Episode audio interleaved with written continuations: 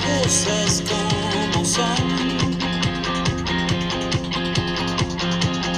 Vamos de fuego en fuego hipnotizándonos. Y a cada paso sientes otro déjà vu. Oh no.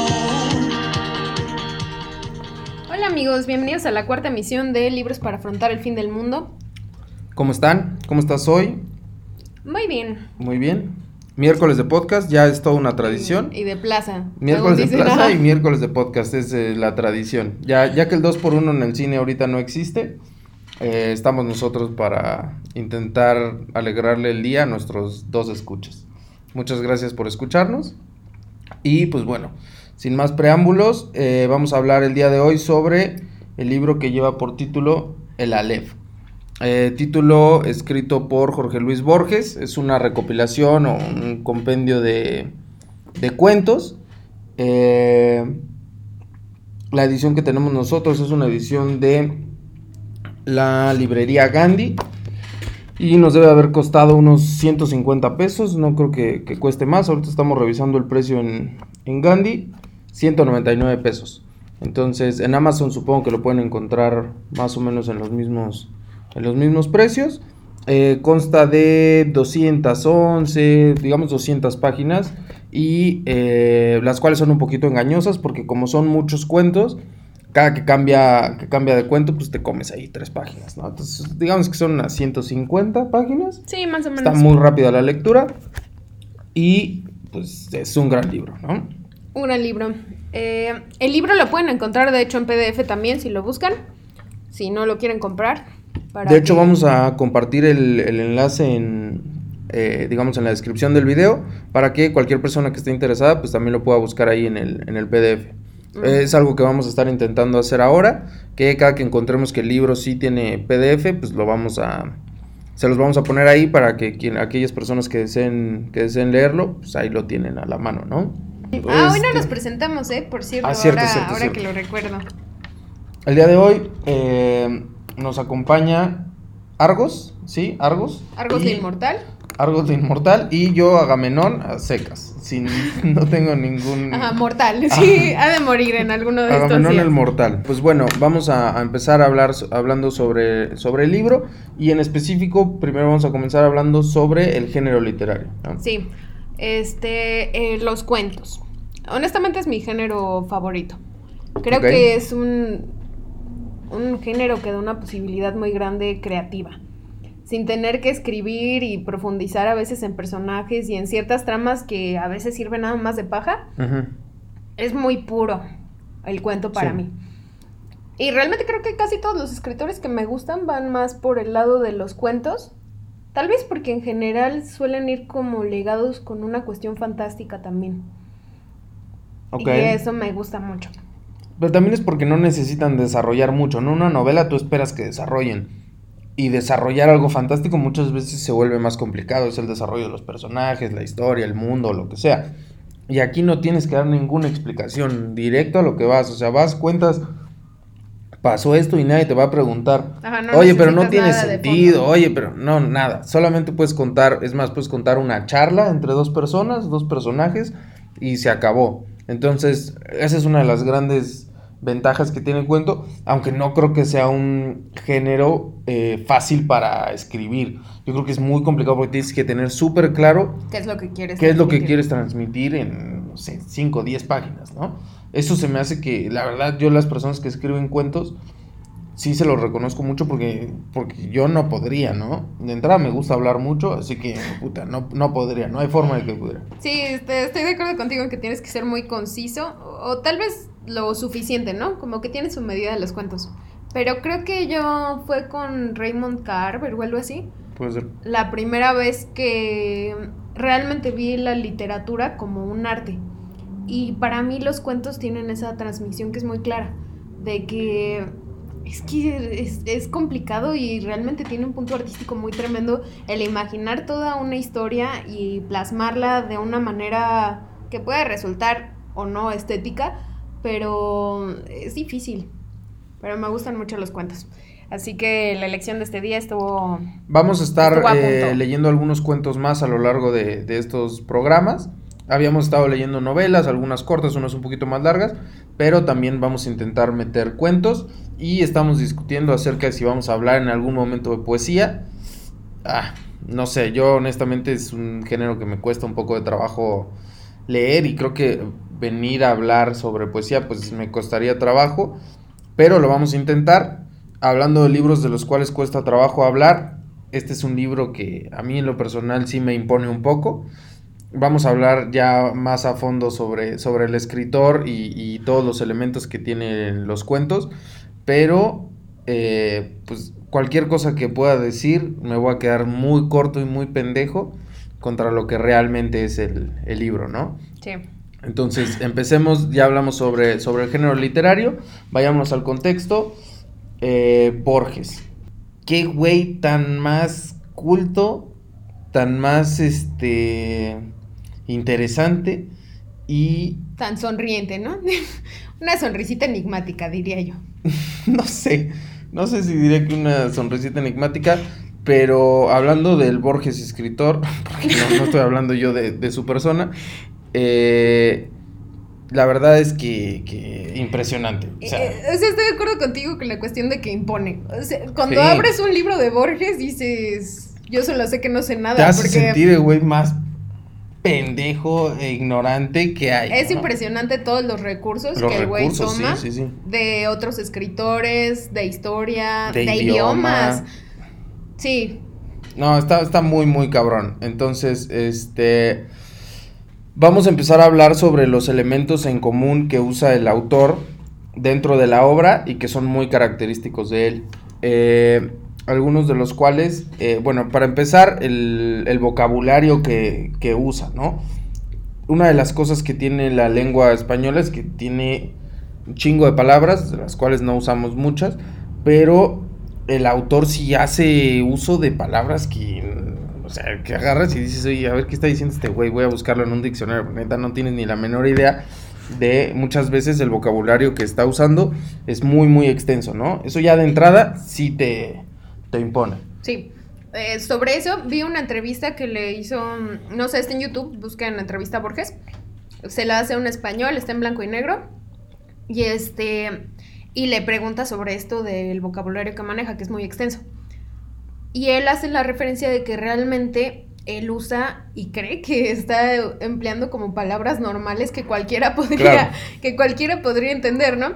Porque de hecho en el Aleph, en la parte final, eh, cuando está haciendo como rememoranza de lo que escribe el otro vato, dice que usa como cambia los versos y entonces empieza a usar azulillo, azulado y cosas así, ¿no?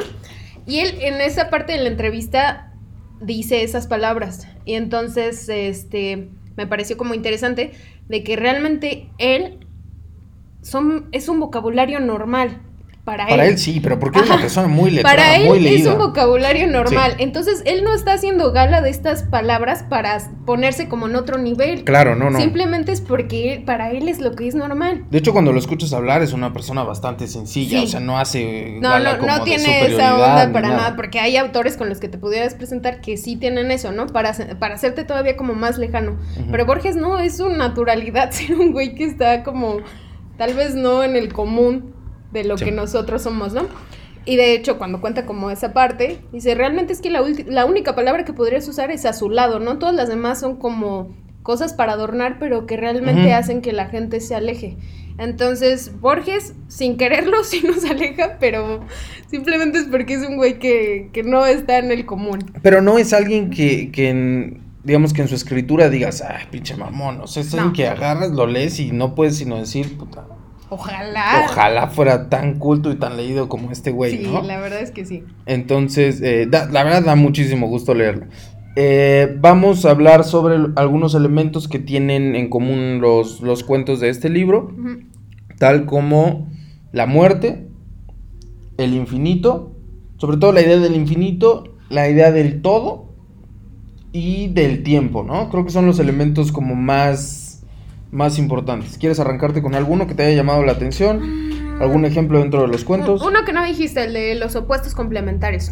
incluso en el primer cuento, que es el del inmortal, hay una complementación entre la mortalidad y la inmortalidad. Eh, el, el personaje se vuelve, o bueno, digamos que hay como una comunidad que se vuelve inmortal por beber agua de un río. Y el pensamiento, la lógica es, ok, si me volví inmortal bebiendo agua de un río, debe de haber un río que me haga mortal, ¿no? Entonces, eh, a lo largo de la mayoría de los cuentos se encuentran elementos así que lo que hacen es que dos cosas que podrían parecer contrapuestas o completamente opuestas se terminen complementando en un todo, que es otro de los elementos que, que maneja, ¿no? La idea del todo, eh, eh, incluso el, el- el cuento de la LED habla sobre un punto En en el cual puedes ver todos todos, los los puntos. ¿ok? Eh, hay otro, bueno, hay, digamos, otra parte, me estoy adelantando a el- lo mismo, en el libro del inmortal, en el cuento del inmortal, perdón, habla sobre un personaje que se llama Argos, justo como mi compañera. Que resulta, ah, qué casualidad, que el autor dice que es Homero. Y tú dices, "Ay, chi, ¿cómo es Homero, no? O sea, ¿en qué momento se hace como esa transformación? Y yo escuchaba en una entrevista que eh, Borges lo que dice es que, digamos que por la historia de la humanidad, todos podríamos ser Homero, todos podríamos ser Shakespeare. Esa es la Está cosa. en todos. Ajá, hay una parte en ese mismo libro porque al final el autor acaba siendo también Homero, Ajá, claro. en el que dice, nadie es alguien, un solo hombre inmortal es todos los hombres. Porque yo como que mi cuestión cuando acabé esto fue como, ¿realmente era Homero ese Ujú. vato? ¿O quién era quién o qué diablos, no? Pero después releyendo el cuento me encontré con esta frase y dije, pues no, no es Homero, ¿no? Simplemente Ujú. es un símbolo de que todos somos todos. Sí, Todos formamos parte de... del todo. Ajá. Muy bien, eh, qué bonito. Entonces, bueno, estos puntos son como aquellos que, que encuentras en sus cuentos que no hacen que sea una simple lectura como de, ah, tenemos un personaje, le pasa tal cosa, Y acaba. desenlace y fin, ¿no? Aquí aparte hay un cuestionamiento, una invitación a, a reflexionar sobre cuestiones metafísicas, el tiempo, eh, líneas paralelas entre, entre la vida, o sea, como si hubiera universos paralelos. Entonces está muy, muy, muy bueno. Eh, también otro de los elementos que me llamó muchísimo la atención, Es una repetición que hay de números. de números. El número 9 y el número 14, que entiendo que el 14 sí dice específicamente que representa el infinito, pero el 9 también yo lo noto, no noto mucha diferencia entre, entre las dos referencias que hacen en el 9 y el 14, pero lo encuentras no en un cuento, debe estar al menos en unos cuatro cuentos, encuentras Como la repetición de, o bueno, el uso de los números 14 y, y 9, ¿no? No le sé mucho a la numerología, así que no les voy a explicar El aquí qué es lo que, qué es lo que, qué es lo que representan, pero de acuerdo al uso que les da en, en los cuentos, eh, los está usando como para referirse al número infinito. Cuando dice en el primer cuento, el inmortal, habla sobre que hay nueve caminos, pero ya que empiezas a leerlo todo, digamos, to- toda su, su, su obra, te das cuenta que no, probablemente no se refería a nueve caminos literales, ¿no? Sino a un universo infinito de, de caminos que había para, para llegar a la, a la ciudad de los inmortales. O al menos esa es la interpretación que yo le doy, leyendo ya el, el- el resto de cuentos. Órale. Ok, el, el libro consta de, no sé, ¿qué serán? ¿Unos 15 cuentos? Más o menos. Bueno, bueno, sí. A lo mejor un poquito más, entre unos 15 y 20. Nosotros les elegimos aquellos cuentos que nos parecen más representativos o que tienen algo, pues algo como de carnita para, para hablar. Entonces eh, vamos a hablarles en primera sobre El Inmortal. Eh, ya, ya estuvimos, ya estuve spoileando un poquito acerca de, del cuento, pero cuéntanos tú, Argos, un poquito sobre el cuento en el Sobre cual mi sales. historia. Ajá, sí, sí. Para empezar, este libro ya lo habíamos leído los dos. Claro. Y mi recuerdo de la LEF es sobre este cuento. Es estar como en un laberinto, así sin fin. Ese es mi recuerdo de la LEF, en, en particular. Ok. Entonces, cuando lo volví a leer, mm, realmente es un, es un gran cuento. El final me parece un poquito extraño, pero como que todo el cuento me parece una narración bastante, bastante interesante. El cuento ¿Quieres empieza, ajá, empieza, empieza, con un que es como un oficial o algo de una legión romana o algo por el estilo, que se encuentra una persona que se está muriendo y esta persona le dice que está buscando el río para volverse inmortal y le señala más o menos por qué montaña contaban en su pueblo que estaba, ¿no? Total que la persona se muere y este hombre sale con ciertas personas a buscar el río que le va a dar la inmortalidad. Él llega y entonces ahí es cuando bebe del río, que es un río Ajá. así todo sucio. Y cuando ya está ahí, después es cuando ve a la distancia la ciudad como de los inmortales. Ajá. Y él ya empieza como a caminar para allá. Porque al principio se encuentra unos güeyes que viven ahí, que no sabe qué onda, no hablan, lo tienen como amarrado, pero eh, comen serpientes y así, ¿no? Me los imagino todos grises, no sé si dice ahí que son grises, pero así me los imagino. No recuerdo eso. Y este, total que él se logra liberar y ya se va caminando hacia la ciudad de los inmortales, que era lo que él estaba buscando. Cuando ya llega ahí, va acompañado por uno de estas personas que resulta llamarse como yo, ¿no? Es mi tocayo, diríamos. Argos. Ajá. Y este, y él se mete a, a la ciudad. la- Pero primero entra como por una cueva. Se mete Ay. como por una cueva a la ciudad. Sí. O sea, no tiene un acceso directo. No, porque es por una muralla cueva. así gigantesca. O sea, yo me lo imagino que es una cuestión así súper oscura y que, pero altísima, como que no tiene fin. Y entonces a la distancia ves esa muralla gigantesca. Y tal vez es el único lugar que tiene algo de luz, ¿no? Porque si no, no le llamaría la, la atención. Total, que entonces ya él entra en esa cueva. Entonces técnicamente está en el subterráneo de la ciudad. Y ahí es donde encuentra estas como nueve puertas. Ajá. Entra y, y sí, están estos nueve caminos y pasa a la siguiente, abre una puerta. Ah, no, no es cierto, de esas nueve, ocho lo regresaban a la misma. Y solo una lo llevaba a otra sala en donde había otra vez nueve. Pero el vato pierde totalmente la noción del tiempo y del espacio de nada porque solo está abriendo y cerrando estas puertas y regresando al mismo lugar, ¿no? Total que ya llega a una de estos como centros, no sé, y hay una luz arriba, que es el cielo. Y el güey ya sube, Sube y llega a la, a la ciudad a de la los ciudad. inmortales. la pues, ciudad parece, según lo que yo está abandonada. Sí, No hay nada y tiene una construcción muy rara, muy rara. Entonces él realmente no está mucho tiempo en la ciudad. no, no, no, Y porque dice, ¿qué pedo con esto? sí, de hecho Patitas, ¿para qué las...? De hecho lo dice? Y como, vámonos, empieza ¿no? como, wow, esta ciudad está de lujo y luego ya es como, esto lo construyeron locos y luego dice como, esto es una abominación casi casi para la creación, no puede existir. Entonces sí, está bastante fea y prefiere, prefiere huir. Total que cuando sale ya de todo, eh, Argo sigue ahí esperándolo y entonces ya se van otra vez a donde están como, como el resto de los seres estos. Y entonces llueve un día y todos se salen como del letargo en el que viven y el vato este está como súper feliz y empieza como Argos, Argos y se da cuenta que el Argos sí puede hablar, ¿no? Porque, mm, bueno, le contesta, ¿no? y este, total que, que entonces se da cuenta él Que ellos son los, que ellos son los son inmortales. los inmortales. Ujú. De hecho, de ahí tenemos una... Adoctrinada por un ejercicio de siglos, la República de Hombres Inmortales había logrado la perfección de la tolerancia y casi del desdén.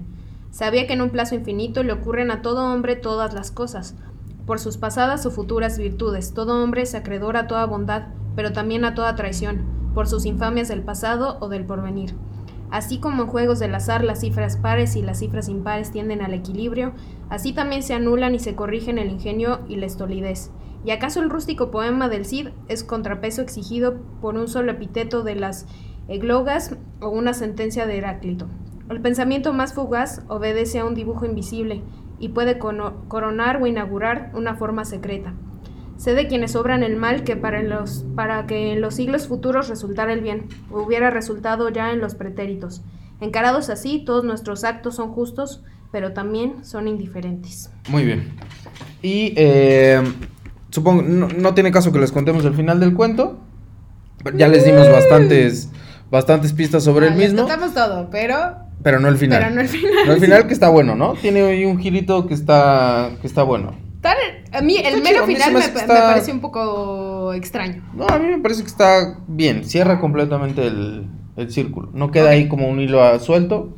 Lo cierra bien. Pero gran cuento ese, honestamente. Gran cuento. Pasemos a otro eh, que lleva por título Deutsches. Deutsches Requiem y habla sobre un alemán que está a punto de, pues, de cumplir su sentencia de... Lo enjuiciaron y lo van a matar. lo van a matar, ¿no? Y eh, lo importante, lo interesante de este cuento es la idea de que el alemán va a morir, digamos, no contento, pero está... Está en paz el güey. Está en paz, exacto, muy bien. Está en paz con morir porque está seguro de que él está cumpliendo El papel que le el tocaba. papel histórico que le tocaba. No por, no por una cuestión de decir, ah, sí, tenemos que matar judíos o tal. No. Eh, Sí. Simplemente tenía que haber, digamos, este villano en la historia mundial Para que se forjara un nuevo orden. y, y a Alemania le tocaba cumplirlo, así como le pudo haber tocado a cualquier otro país, ¿no? Entonces, él sabe eso o asume esa, digamos, esa responsabilidad y va a afrontar la muerte dignamente. Sí. Entonces, eh, aquí nuevamente se repite la idea de como si todo ya estuviera escrito y todos estuviéramos únicamente cumpliendo con nuestro papel histórico, con aquella, aquella persona que nos toca representar en, en cierto momento y, y fin, ¿no? No sé si hay alguna otra cosa que quieras hablar sobre, sobre este cuento en específico. No, solo decir que me pareció muy interesante esa postura con respecto a todo lo que sucede en la historia, ¿no? Claro, no es una postura fácil o cómoda. Y, y, o sea, yo sé que no lo está hablando Borges como, como Borges, pero escribir sobre un alemán que está en paz con lo que sucedió. No, y de no- no hecho, es- al mero sencillo. final del En el libro, epílogo. ajá, en el epílogo dice eso, ¿no? O sea, realmente no es que yo no quisiera que Alemania hubiera ganado la guerra ni nada, ¿no? Eh, Porque ese güey aprendió alemán porque quería leer a los grandes autores en su lengua natal. Entonces era una lengua con el que realmente él tenía una relación fuerte. Que era hablaba algo como que había- mil idiomas el güey. Estaba Sí, estaba muy cabrón ese güey. Y este, pero era algo que realmente le había conquistado, entonces para él era como muy importante ese símbolo de Alemania. Eh, pero me parece muy chida esta visión de que finalmente sí, todo es un papel que ya está predestinado, ¿no? Aquí en lo que acabo de leer también viene como esa función, ¿no? Tú no sabes que si hoy estás haciendo un mal, tal vez es porque viene algo bueno después, después o pasó No antes, necesariamente ¿no? para mí, No. pero alguien, alguien más va a tener que... La va a tener una repercusión sobre de alguien. de los hechos. Entonces, también buen cuento. Nos seguimos para el de la escritura de Dios. Cuéntanos, ese te gustó mucho a ti. Ese me gustó mucho. Cuéntanos un poquito sobre él. Empieza el cuento con una persona que está como en un hoyo, en una cárcel, pudiéramos llamar. Y esta cárcel está dividida por una reja. Y de un lado está esta persona y del otro lado hay un jaguar. Ujú. Total que él este está como pensando, porque pues ya lleva ahí un montón de tiempo, nada más abren de pronto para darles agua y carne a los dos. Y para pasar el tiempo, pues se pone a pensar en cosas, ¿no? En cómo es un árbol, a poder de, o sea, dibujar prácticamente en su mente todo, ¿no? Porque pues no tiene otra manera de, de, de qué hacer ahí en la oscuridad. Total que de repente le llega un recuerdo de una como historia Sí, como una especie de leyenda, Ajá, una cosa así. de un jeroglífico, pudiéramos llamarlo, una escritura en la que mm, la persona que lo pudiera interpretar iba como a poder parar el mal que estaba sucediendo, porque sabían que iba a haber como unos hechos medio oscuros, ¿no? Entonces, él dice, bueno, pues estoy aquí, vamos a pensar cómo descifrar esta cosa. Y lo que decían sobre ese escrito era que iba a ser como atemporal. En cualquier momento, la persona que estaba destinada a... Pero solo la persona que estaba destinado a encontrarlo, no cualquiera Ajá. lo iba a leer. No, Solo la persona que estaba destinada. Pero la persona que tenía esa predestinación iba a poder interpretarlo con hechos que fueran atemporales, ¿no? Entonces empieza a pensar cómo en las montañas y en cosas así para poder descifrarlo a través de símbolos eh, pues físicos, pudiéramos llamarlo, pero se da cuenta que todo eso por el paso de los años se va, o sea, se va transformando. Entonces de, repente como que ve al jaguar y empieza a, a través de las, de las manchas que tiene a crear como en su mente todo un sistema de, del mundo, realmente. Después este, se da cuenta ese güey que... ah, hay una parte ahí que me gustó, de hecho. Se da cuenta de que... Ah, aquí está. Le voy a leer. ¿Qué tipo de sentencia construirá una mente absoluta? Consideré que aún en los lenguajes humanos no hay proposición que no implique el universo entero. Decir el tigre es decir los tigres que lo engendraron, los ciervos y tortugas que devoró, el pasto de que se alimentaron los ciervos, la tierra que fue madre del pasto, el cielo que dio luz a la tierra. Consideré que en el lenguaje de un Dios toda palabra enunciaría esa infinita concatenación de los hechos, y no de un modo implícito, sino explícito, y no de un modo progresivo, sino inmediato. Eso me pareció wow. O sea, realmente que en una palabra pudieras incluir todo lo que ha pasado, todo lo que ha sucedido con un solo vocablo. De hecho, desde el lado religioso como que dicen que tal vez así fue que se creó todo, ¿no? Con una palabra, una vibración que es eh, todo. Ay, me parece increíble. Neta, hasta suspiré con este cuento de la genialidad de Borges. Qué tranza. Pero es un elemento recurrente, digamos, eh, no sé si quieras decir algo más de aquí o pasamos a la ley, porque es un elemento, digamos, en común, que es una pequeña cosa que engloba el todo. Vamos a dejar el final abierto porque me gustó el final del cuento, obviamente, Ok. pero... Ah, qué cosa. Ok, y pasemos a eh, el Aleph. De hecho, hay algo que quiero decir sobre lo del Aleph, porque el libro se llama el Aleph y el Aleph es el último cuento del libro. Sí. Así que ahí creo que está esa relación también del principio es el fin y el fin es el principio. Muy bien. Que por cierto, aprovechando el, el comercial de mi hermana, vean la serie de Netflix que se llama eh, Dark, que está buena. Entonces también ahí por si tienen mucho tiempo libre, véanla, está buena. Es sobre como viajes en el tiempo, cosas así medio raras. Eh, Spoilando y todo. Y, El- no, el pero es eso se va a tratar. Y eh, justo hablan de esta idea de como, De pues, todo como de entrelazar los tiempos, todo está relacionado y, bueno, está, está bueno. Eh, pasamos a la LEV entonces. El Aleph. Eh, ¿Quieres que contemos un poquito sobre la historia o más bien los elementos importantes para no spoilear tanto el Ajá. cuento? Sí, podemos hacerlo como gustes. Ok, el elemento más importante es el Aleph, que el Aleph es este pequeño lugar, este punto en el cual se encuentran todos los puntos eh, pues sabidos y por haber del, Sí. del universo, ¿no? Todas las personas, todos los lugares, todo, todo, todo, todo, Todo. se encuentra ubicado en ese pequeño punto y lo encuentra un personaje del, del cuento y eh, se lo presenta a Borges, Sí. que, que Borges resulta ser un personaje no, N- eh, que se usa a sí mismo. Bueno, digamos, Borges el autor se usa a sí mismo como personaje y, eh, y a él es al que le presentan este punto y eh, pues se encuentra el, el todo, ¿no? Entonces, eh, retomando tu comentario del cuento anterior, eh, digamos, la idea que tiene Borges de que en una palabra, en un lugar, en una moneda, aprovechando otro cuento que se llama el, el Zahir o el Zahir, no, no sé cómo se, cómo se pronuncia, en una moneda se encuentra el todo, esa idea es súper interesante y la puedes encontrar en muchos de sus cuentos. Entonces, eh, no, les, no, no creo que valga la pena contarles más sobre, sobre los cuentos. Eh, no sé si quieres contar algún otro elemento de, de algún otro cuento o especificar sobre algunos de los cuales hablamos, alguna otra cosa. No, me parece que andamos bien. Sí, probablemente, como dije al principio, no le hagamos justicia a, No, al es- libro, ni a la escritura, ni nada, pero bueno, estamos haciendo nuestro mejor esfuerzo. Eh, una vez dicho lo anterior, no sé si quieras pasar a un ejercicio que sugeriste que hiciéramos sobre clasificar los cuentos. Ok, estas son las tres categorías elegidas. Se va a decir el cuento favorito, el cuento que le generó como sorpresa y el cuento difícil de leer o el que estamos pendejos para entender. Ajá, a lo mejor no es que esté difícil de leer, sino que nuestra, nuestro entendimiento no da para, para eso, ¿no? Entonces hay que, hay que asumirlo como tal. Entonces es el favorito, el sorpresa o el eh, difícil de leer. Dejémoslo ahí. Ujú. ¿Ok?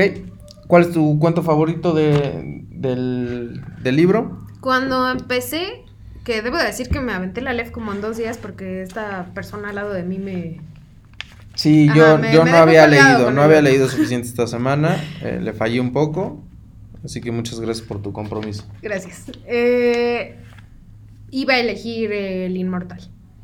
O Los. Inmortales, o eso. Sí, el Me Inmortal. parece un, un gran cuento.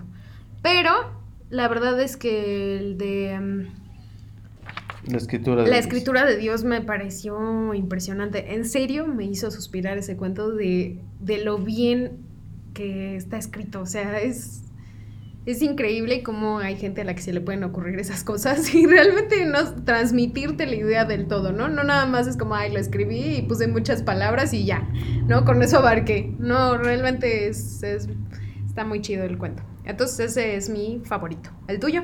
Yo mi favorito diría que es... eh, yo creo que el de Deutsches Requiem por... eh, pues sí, por la complejidad que tiene escribir sobre algo así, ¿no? Hoy en día estamos en la época en la que todo mundo es este políticamente correcto y eh, digo, yo sé que el cuento no fue escrito ahora, pero aún eh, hoy en día hablar sobre, sobre la Alemania nazi la Alemania de la Segunda Guerra Mundial pues es muy complicado. Escribir sobre ella y ponerte en la posición del, pues, del alemán me parece que es muy valiente y aparte lo hace de muy buena forma. O sea, no es nada más como, ah, pues eh, soy el personaje alemán y ojalá hubiéramos ganado y bla, bla, bla. No, o sea, le da como una cuestión humana. Es más, le da una cuestión humana al- a la historia de su, de su personaje, ¿no? Entonces ese a mí me pareció un gran, un gran cuento. Eh, ¿Cuento sorpresa? El Deutsch. ¿Ok? Pero también hay otro que el del Zair o eso. que El no sabemos Sahir cómo o el Zahir, no sé cómo se llama. Que también me pareció un gran cuento. Estoy entre esos dos. El Zahir o ese habla sobre un objeto. En este caso fue una moneda, pero Pero cuenta puede como ser que, otra ajá, cosa. que hay otras cosas en las que una vez que lo tomas o lo ves, toda tu vida vas a seguir pensando en eso, ¿no? Y, y de hecho dice que puede ser un objeto, una persona o lo que sea, Un ¿no? tigre, un... Sí, sí. Pero me, me pareció muy, muy chida la idea de cómo, pues sí, se acaban como metiendo tanto en una, en una cosa que, que hasta de pronto ese vato alcanza a ver como la moneda en todos sus estados, ¿no? Ujú. Aunque solo la vio un día, la tuvo un día con él, pero ya está por siempre como maldito con ese recuerdo. O tal vez bendito, no lo sé. ¿Cuál fue tu cuenta sorpresa? Cuento sorpresa, vamos a, vamos a hablar sobre algún otro que no, que no hayamos hablado antes. Y eh, me parece que el cuento de Abenjacán el Borjarí, algo así, algo así está, que habla sobre eh, una persona que, digamos, se va como exiliada con su fortuna y se encierra como en un laberinto y después hay ahí un cierto, digamos, un, un crimen y ya, no se los cuento, está muy entretenido, no, no tiene elementos como los otros que te hace como pensar un poquito más y todo, sí hace uso de laberinto y de Medio Oriente y cosas así que son recurrentes, pero no, no tienen los otros elementos de los cuales hablamos, pero es, es una leída bastante fluida y está muy entretenido, ¿no? Entonces ese sorpresa pongámoslo también para que para hablar un poquito sobre otro de los cuentos rápidamente. Y este pasemos a la última categoría, difícil de leer o estoy pendejo para entender. Eh, ¿cuál? Todo el libro, ¿no? Eh, sí, me tendría que ir por el de los teólogos. Sí tiene demasiadas referencias que de pronto no sabes cómo quién está hablando, de qué tiempo, espacio, persona. También tiene referencias eh, religiosas. Sí. Borges Tiene bastantes referencias religiosas, Hace bastantes sí. religios- este, perdón, referencias religiosas en sus, en sus cuentos. Y ese tiene una carga todavía mayor. Nosotros no somos ningunos doctos en materia en materia religiosa, así que obviamente eso también hace complicada su lectura y bueno, el, cambio de los personajes y eh, es, es un poquito más, más complicado, pero bueno, ya también les comentamos lo, lo interesante que tiene, que tiene ese cuento. No por difícil de leer quiere decir que no, que no van a obtener nada o que lo van a empezar a leer y van a decir, ¿qué, qué pedo con esto? Eh, pero sí hay que dedicarle un poquito más como de, De de hecho, a atención. todos los cuentos yo creo que sí, hay Sí. momentos en el que te tienes que regresar para, para poder como ir bien con el hilo, ¿no?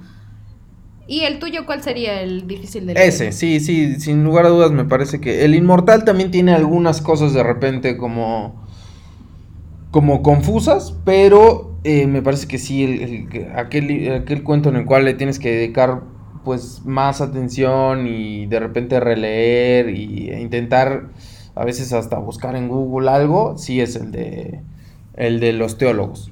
Muy bien. Eh, vamos a la pregunta de- del fin del mundo. Eh, ¿Leerías el libro si fuera el, el fin del mundo?